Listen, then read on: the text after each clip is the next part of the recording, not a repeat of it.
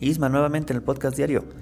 Sí, Teddy, aquí hablando, analizando un poco más a fondo este tema del tiempo, ¿no? Y la optimización que se puede hacer a este. Eh, bueno, un ejemplo que me dabas este de, un amigo, de un compañero de oficina, ¿no? Que creo que trabajaba desde más temprano para realmente optimizar, ¿no? El tiempo y sacarle el jugo al máximo. Sí, y son ejemplos que uno ve, ¿no? De cómo una persona llega a ser exitosa. Y a mí me gustaba mucho ver cómo la lograban, porque yo con, con mis limitaciones, digamos, de no tener esa habilidad manual o destreza visual o tal vez de ser eh, muy cuidadoso en leer un número porque a veces los volteaba y eso en un banco pues es fatal, no puedes equivocarte en un decimal, pero veía cómo optimizaban, a qué grado optimizaban su tiempo. Y bueno, son dos ejemplos. Por un lado, una compañera, que esta mi compañera tenía todo contado. Decía, de tal hora a tal hora voy a hacer tanta, tanta cantidad de trabajo, de tal hora a tal hora voy a descansar 10 minutos, de tal hora a tal hora voy a eh, realizar, eh, responder solo correos porque tenía una hora para responder correos, tenía una hora para terminar su trabajo y después de eso mm, en el almuerzo, en el almuerzo solo puedo demorar 20 minutos, no puedo demorar ni un minuto más. Sí. Incluso hasta se ponía su cronómetro, 20 minutos, listo, me tengo que ir chicos. Comía, ni, ni charlaba ni nada. Los, los 20 minutos restantes le metía a su, a su instrumento de lectura veloz. Sí. Porque con lectura veloz podía responder más rápido los correos, podía leer más rápido, entonces eso era una gran herramienta. Se daba esa hora para practicar y el resto ya para terminar su trabajo y salir de manera puntual, puntual, puntual. Claro. Otra amiga, de, bueno, esto ya pasamos ahora a un amigo.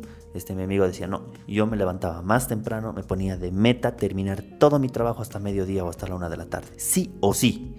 Y si es que me tocaban trabajos un poco más difíciles, tenía que restarle tiempo a mi almuerzo. Y si, y si realmente era muy difícil, tenía que quedarme sin almuerzo.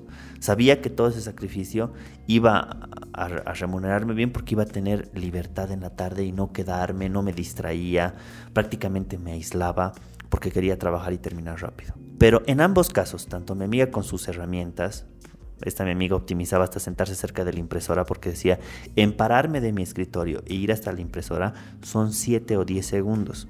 Y eso si lo multiplicamos por, por 8 horas ya son, ya es algo relevante. Y le decía, pero estás optimizando nada. Le no, es que optimizo así en pequeñas cositas. Ah, optimizo ahí hasta, este el lugar que yo sé dónde está mi sello, hasta el lugar donde sé que está mi bolígrafo y no estoy perdiendo el tiempo buscando mi bolígrafo, viendo dónde está mi sello, buscando en mi escritorio, nada. Las llamadas tenía su horario de llamadas.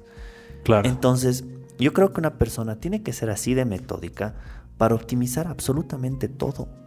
Todo. Y te, te vuelves tan, tan responsable, bueno, no es tanto responsable, sino disciplinado, que sabes a qué hora te tienes que levantar, a qué hora tienes que hacer las cosas, a qué hora tienes que incluso dormirte, sabes que tienes que descansar, porque ya yendo un poco más allá, fuera de la vida de oficina, estos mis amigos controlaban hasta qué hora tenían que dormir. Claro, claro. Es que ahí te, te pones a pensar el tema de la excelencia, ¿no? O sea, hablan mucho de esto de Cristiano Ronaldo, por ejemplo, ¿no? Y creo que tiene cronometrado justamente, como dice, hasta sus siestas. Creo que tiene nueve siestas al día, ¿no? Ahora, lo que muchos dicen, ahorita me ponía a pensar esto que me decías de tu compañera, de que no se quedaba charlando, digamos. Efectivamente suena frío en algún punto, ¿no? Así como, pucha, pero qué, qué mala onda, digamos, ¿no? O sea, ni socializaba. Pero como dicen siempre, la disciplina no es que te va a coartar de libertad, a uno le da esa impresión, pero en realidad te genera libertad, porque esta persona te dice, ah, ya muy bien, ahora tengo dos horas, te puedes decir, ya, estas dos horas la voy a dedicar a, nada, a charlar con mis compañeros, ¿no? Y no distribuir esa charla en partes del día que y nunca acabar tu trabajo. Entonces, claro, o sea, te, te, ayuda en ese aspecto, digamos, ¿no? Da la impresión de que te limita, pero al final de cuentas te va a dar dando cierta libertad, ¿no? Y, y, justo te comentaba esto de que veía un video de, de Floyd Mayweather ahí en TikTok perdiendo el tiempo, ¿no? Eh, ahí explicaba esto, ¿no? Lo que tú me decías. Generalmente duermes ocho horas, trabajas ocho horas, ¿y qué haces con las otras ocho horas? Para, haciendo un mea culpa, en general no sabes qué, qué pasa con esas ocho horas. Efectivamente, como decía, una hora es como para listarte, otra para comer, eh, tus tres comidas, ya son cuatro. Tienes cuatro horas adicionales, ¿no? Creo que la mayoría llega a su casa, pone la tele hasta que te toque dormir y listo, sí. ¿no? O sea... y eh, muchos, en muchos lugares pasa lo mismo. Esto es una experiencia que me contó mi jefe. Me dice, Teddy, al principio trabajaba tan duro que lo que hacía es, llegaba del trabajo tarde, así cansado, tipo 10, prendía la tele y me dormía mientras la tele estaba prendida y volvía al ciclo. Día tras día, tras día, tras día. Los fines de semana no tenía otra cosa que estudiar, estudiar, estudiar, estudiar. Cuando me di cuenta ya tenía 47 años y prácticamente mi vida no, no, no, no había dado más, más rumbo, ¿no? Excelente, este, mi amigo ya trabajando en un excelente cargo, todo, pero me dice, no, no, siento que no he vivido. Porque me he sacrificado a tal nivel para este grado de excelencia que, que bueno, hasta, hasta cierto nivel. Pero por otro lado, tengo estos mis otros compañeros que le exprimen tanto al tiempo que dicen, no, tengo tiempo, pero tengo tiempo de aquí a tres semanas. O tengo tiempo de aquí a dos semanas pero ya incluso hasta se hacen su agenda para esas pequeñas cositas, ¿no?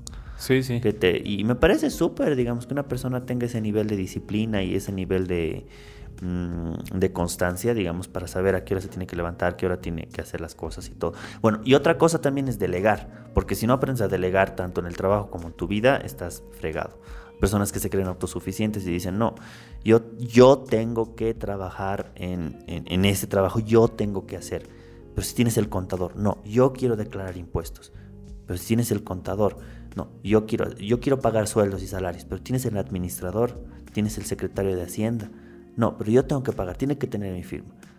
si tú te vas a, a, acaparar las funciones de otras personas, ni tu empresa ni tu vida va, va a prosperar. Sí, eso es un, incluso, incluso hasta, en una pareja, porque, bueno, no sé si, si, si el nivel de, pero hay personas que, disculpen, que son tan exageradas con el tema de los gastos, que dicen, no, yo tengo que ir con mi esposa para verificar si es que los gastos que ha hecho en el mercado están bien.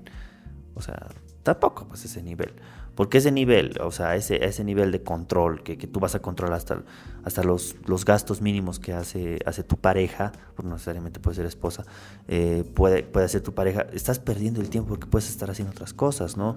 O sea, siempre necesitas delegar funciones, porque cuando tú delegas y dices, bueno, esto no, no, no necesariamente lo puedo hacer yo, ¿sabes qué? Lo tienes el reporte, ya lo revisas, revisar es más fácil a que tú estar haciendo todo y tú acaparar, porque si no, no te alcanzan las horas. Sí, sí, y ahorita me, comentando esto me hiciste recuerdo de una forma de diferenciar cómo distribuyes tu tiempo, ¿no? He escuchado alguna vez que te dicen, puedes distribuir tu tiempo de manera proactiva o de manera reactiva. Proactiva es que tú determines justamente de tal hora a tal hora voy a atender correos.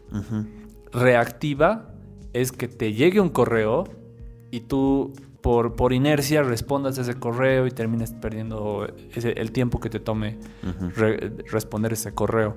Entonces, o te, llega un WhatsApp, ¿no? Así, che, Teddy, necesito que me ayudes con esto, ¿no? disculpa, me desocupo a la una. O eso sería proactivo, ¿no? No, disculpa, yo a tal hora yo respondo mis mensajes. Listo. O que ese momento respondas y es una acción reactiva, digamos, ¿no? Te estás condicionando al tiempo de los otros. Y aquí está otra cosa importante también, el estar ocupado no necesariamente significa ser productivo. Productivo, obviamente estamos hablando que, que, tú produces algo, que estás haciendo algo que va a beneficiar y estar de, va a estar relacionado a la actividad que tú estás haciendo. Sí. Mm, qué sé yo, se supone que si tú, por decir, eres cajero, atender a un cliente, eso es ser productivo. Pero estar ocupado es que no le atiendes al cliente y estés ahí organizando tus papeles.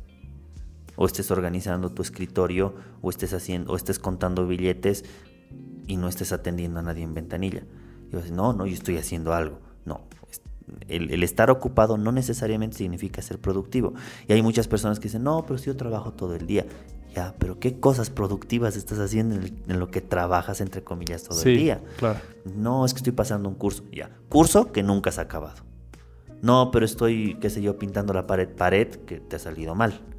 No, pero estoy controlando a mis hijos, tareas que no has revisado. Simplemente has estado ahí viendo que él haga y no te has sentado y realmente has visto que tu hijo haga la tarea que tiene que hacer. No has aprendido con él. Entonces, el señor puede estar muy ocupado todo el día, pero no está haciendo nada productivo. Y yo creo que esa es la pregunta que tienen que hacerse cada uno. Un ejemplo, lo que yo hago es en la noche anoto qué es lo más importante que tengo que hacer al día siguiente. Digo, no, al día siguiente tengo que sí o sí ir a derechos reales, sí o sí firmar este papel, sí o sí esto. Lo demás, bien si hago o bien si no, pero lo, lo que sí o sí tengo que hacer es esto, porque de esto va a depender que yo genere ingresos, porque si no lo haría tampoco tampoco me, surtiría. y en muchas, en, muchos, en muchas oportunidades tú te has debido dar cuenta. A veces, Isma, tenemos que trabajar lunes, miércoles y viernes. Y te digo, ¿sabes qué, Isma? No voy a poder porque es importante. Porque a veces son cosas así que son... Y yo tengo que definir, ¿no? Y decir, eh, esto pesa más porque esto me va a dar ingresos y con esto tengo que cerrar un cliente. Tengo que cerrar una venta, perdón. Con eso tengo que cerrar una venta. Y, dejo de lado a veces cosas que tengo que hacer porque sé que mi prioridad siempre va a ser ser productivo antes que estar ocupado.